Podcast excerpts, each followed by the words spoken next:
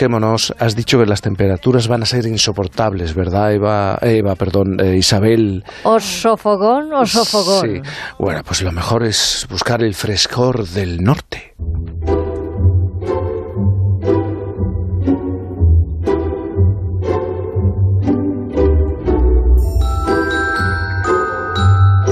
Todavía no sé cuál va a ser mi firma, con lo que difícilmente puedo hacerme ni siquiera una idea de cuál podría ser mi epitafio, aunque es posible que vosotros ya tengáis una firma definida, así que si nos da yuyu, podríais poneros a pensar cuál sería vuestro epitafio.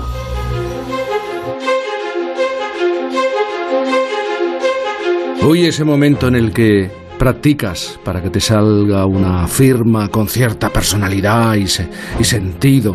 ¿eh? Qué inseguridad, por lo menos yo lo viví así pensaba en, en los siguientes años, una firma para toda la vida. O aprendes que hay algunas cosas que, que también se pueden cambiar. Tenemos una estación de radio en un faro del Cantábrico. En Por fin no es lunes, Punta Norte.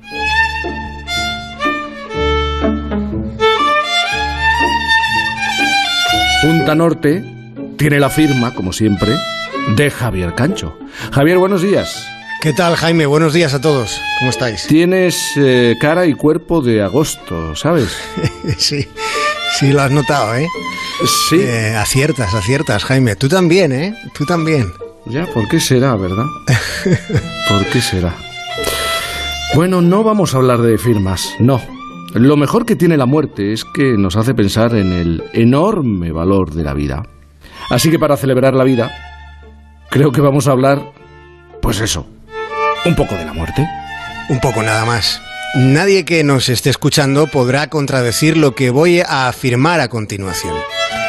Siempre son otros los que se mueren. Hasta ahora ha sido así. Eh, esto es indiscutible. Y si hay alguien que tenga algo que objetar, que lo diga ahora o calle hasta la eternidad.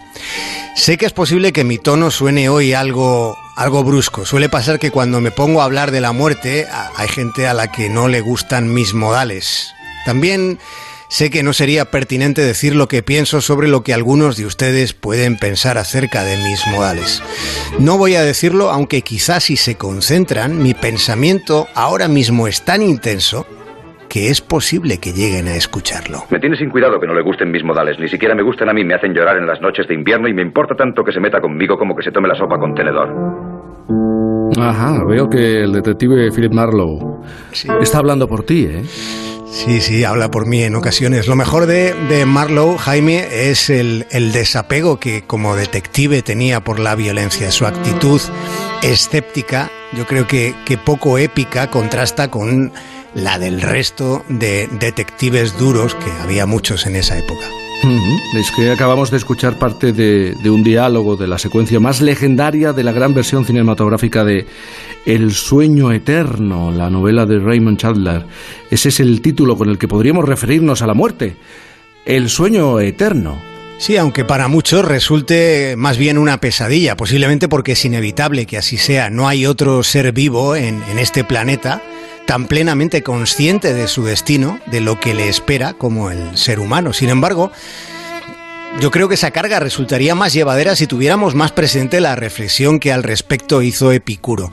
La muerte, dijo Epicuro, nada es para nosotros, porque mientras nosotros existimos, la muerte no está presente y cuando está presente somos nosotros los que ya no existimos. Por tanto, la muerte no tiene nada que ver con los vivos ni con los muertos, justamente porque no tiene nada que ver con los primeros y los segundos, pues directamente ya no existen.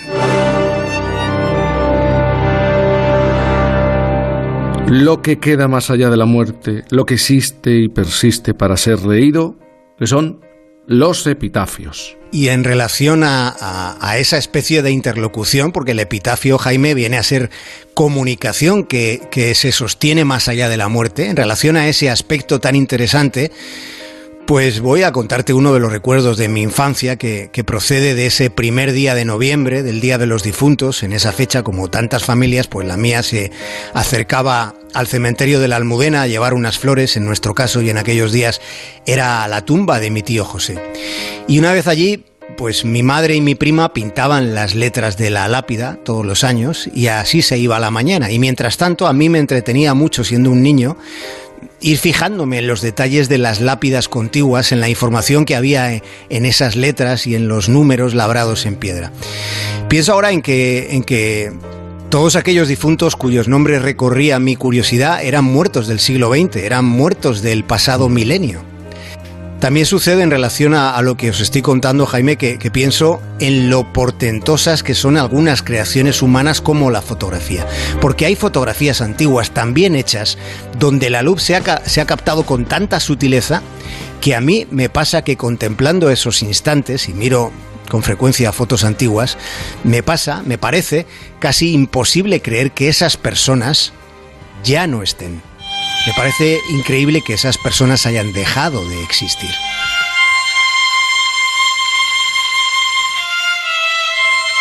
Voy a recordar a continuación, Jaime, algunos epitafios. Empiezo con el de Miguel de Unamuno, que tenía la intención el hombre de que la frase que, voy a leeros fuese colocada en su lápida como epitafio. Solo le pido a Dios que tenga piedad con el alma de este ateo. Esta fue la idea en la que Unamuno pensó, pero en su lugar al final se inscribió. Acógeme, Padre Eterno, en tu seno misterioso hogar, que aquí vengo cansado y deshecho del duro bregar. Al yacer ya muertos, pues no siempre se respetan las intenciones iniciales de quienes todavía no eran difuntos. Más lírico es el epitafio siguiente, que es el del poeta Juan Ramón Jiménez y cuando me vaya quedarán los pájaros cantando. Mm. Otro poeta, el, chileno Vicente Huidobro, este te va a gustar Jaime, dejó uno de los epitafios más insólitos que he encontrado. Dice así, abrid la tumba, al fondo de esta tumba se ve el mar. ¿Cómo me conoces? Eh? Luego también hay falsos epitafios, ¿eh? con más guasa que autenticidad. Yo creo que el más célebre aunque es falso, es el perdonen que no me levante que se le atribuye a Groucho Marx.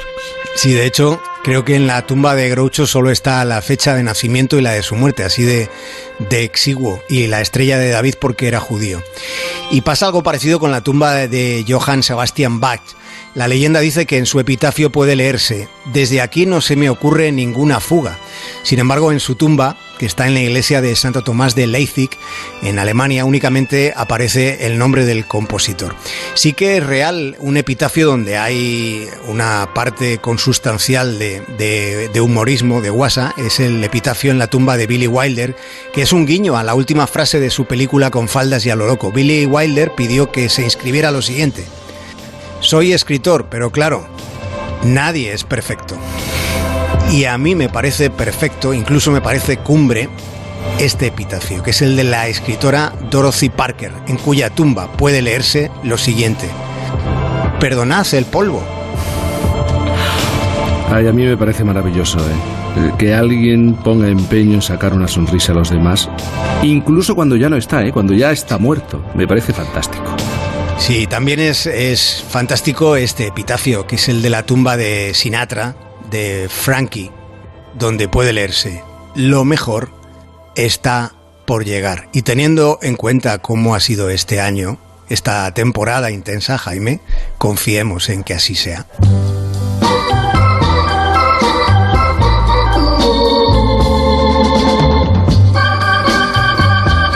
Esto que suena es That's Life. Así es la vida. That's life. That's what all the people say. You're riding high in April, shot down in May. But I know I'm gonna change that tune. Una buena manera de terminar esta temporada y de despedir la temporada de Punta Norte, por fin no, no es lunes. Llegará la siguiente. En este, lo decíamos, ¿verdad? Esta semana reflexionábamos Menudo año. Algunos ya lo quieren borrar de nuestro calendario personal y es lógico. Bueno, algunos no, muchos, muchos lo quieren, lo quieren borrar. Todavía nos quedan seis meses. ¿eh? Todavía nos quedan seis meses. Porque no podemos acortar los años, ¿qué le vamos a hacer?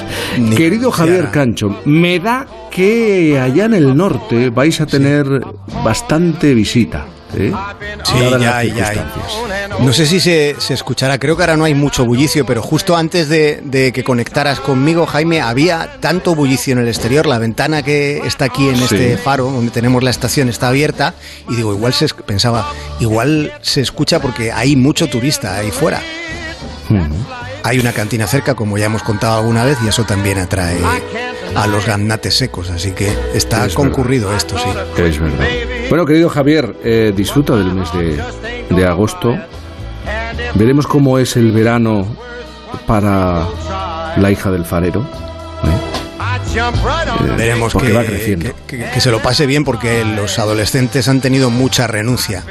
Sí. Mucha renuncia en, en estos meses, así que eh, confiemos en, en, la posibilidad de la diversión dentro de, de, esta situación que estamos viviendo, que hay margen para divertirse también. Te mando un abrazo un grande. Ha sido un Quiero que disfrutes domingo, de las vacaciones y, sí. como siempre, estoy seguro que ya tienes preparadas tus historias para cuando volvamos allá en el mes de septiembre.